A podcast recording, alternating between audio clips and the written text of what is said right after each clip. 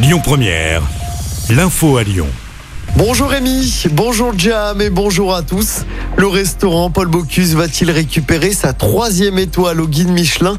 Réponse, aujourd'hui l'édition 2022 livrera son verdict à partir de 16h30. On connaîtra alors le nom des nouveaux restos étoilés dans toute la France.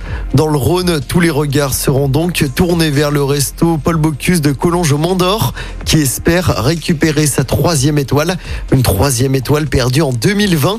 À noter que le Rhône compte pour l'instant 22 restos étoilés. Un drame dans le Nord-Isère. Un incendie s'est déclaré la nuit dernière à Crémieux. Le bilan est lourd, un mort et sept blessés. Le feu a pris au premier étage d'un immeuble. Les flammes se sont ensuite propagées aux étages supérieurs. La victime est un homme de 59 ans. Les sept blessés légers ont été transportés à l'hôpital, notamment à Lyon. Une trentaine de personnes vont être relogées. Dans l'actualité locale également, cette nouvelle opération choc des Dalton à Lyon.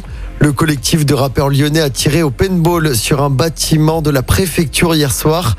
Il voulait viser le logement du préfet du Rhône, Pascal Mayos.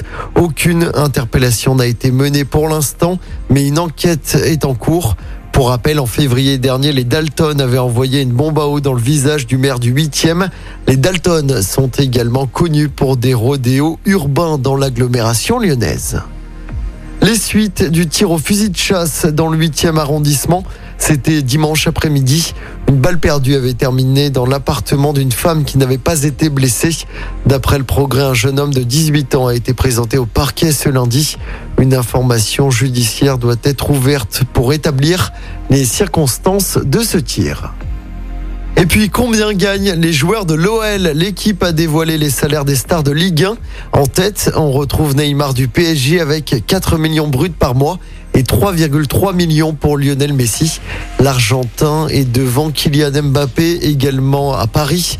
Du côté lyonnais, Tanguy Ndombele et Jérôme Boateng sont en tête de l'effectif lyonnais avec 350 000 euros chacun.